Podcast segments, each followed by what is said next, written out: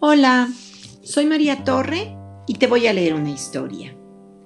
Los matices de Matisse, escrito por Patricia McLachlan, ilustrado por Hadley Hooper, publicado por Ediciones Lo que leo. Los matices de Matisse, parte 1. Si fueras un niño llamado Henri Matisse, y vivieras en un pueblo triste en el norte de Francia, donde los cielos estuvieran grises y los días fueran fríos, y quisieras luz y colores y sol, y tu mamá, para alegrarte los días, pintara platos y los colgara en las paredes. Platos con imágenes de praderas, árboles, ríos y aves.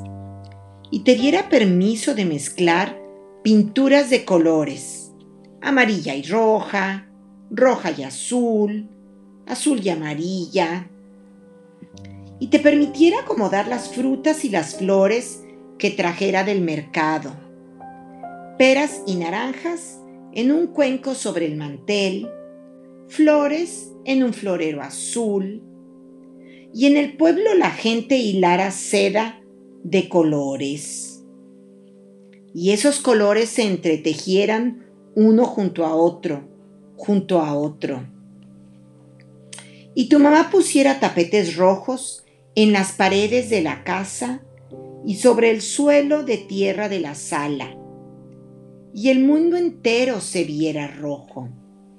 Y si criaras pichones y miraras sus ojos avispados, sus patas rojas y sus colores cambiaran con la luz cuando se movieran, a lo que tu madre llamaba iridiscencia.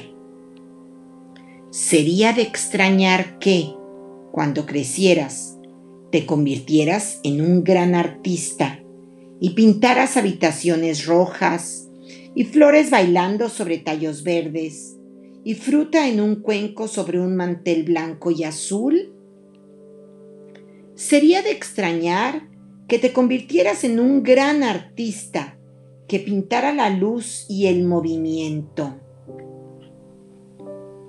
y que pintara la iridiscencia de las aves. Y colorín colorado, esta historia se ha acabado. Continúa una explicación.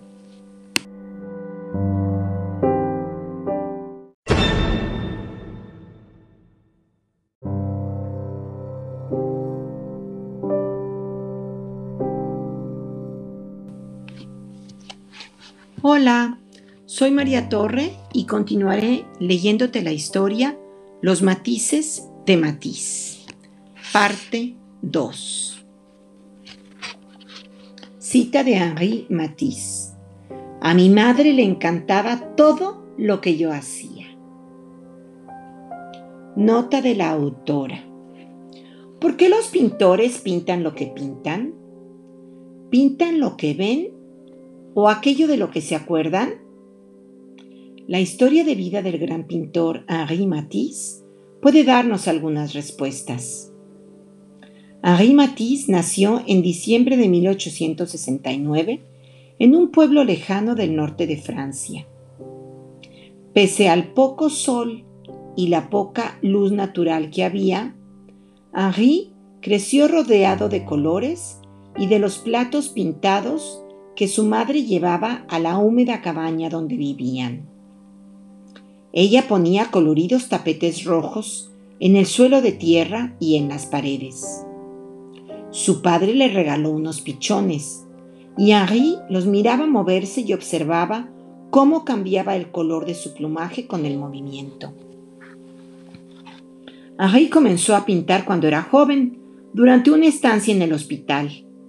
Ahí su madre le llevó unas pinturas. De ella heredé mi sentido del color, dijo alguna vez. Después de estudiar arte en París, Matisse comenzó a pintar con colores fuertes y brillantes, con formas y trazos atrevidos. Este se convirtió en su estilo y por eso formó parte de un grupo de pintores conocido como Fauve, que en francés quiere decir fieras salvajes. Los fauvistas pintaban sus sentimientos y sus emociones más que las cosas exactamente como se ven. Matisse tuvo gran éxito e influencia en el desarrollo del arte moderno. En su vejez, comenzó a trabajar con recortes de papel, pero también con lápices y carboncillos, sobre todo cuando la enfermedad le impidió pintar. Siempre amó a las aves y toda su vida tuvo algunas. Mantuvo amistad con muchos artistas y antes de morir, a los 84 años, le regaló sus amadas aves a su amigo, el artista Pablo Picasso.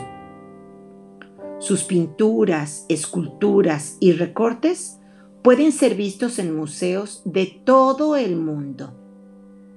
Al escribir este libro, Creo que di con la respuesta a la pregunta que lo inspiró. Henri Matisse pintó lo que veía y lo que recordaba. Pintó sus sentimientos y pintó su niñez. Esto lo dice la autora Patricia McLachlan. Hasta aquí parte 2.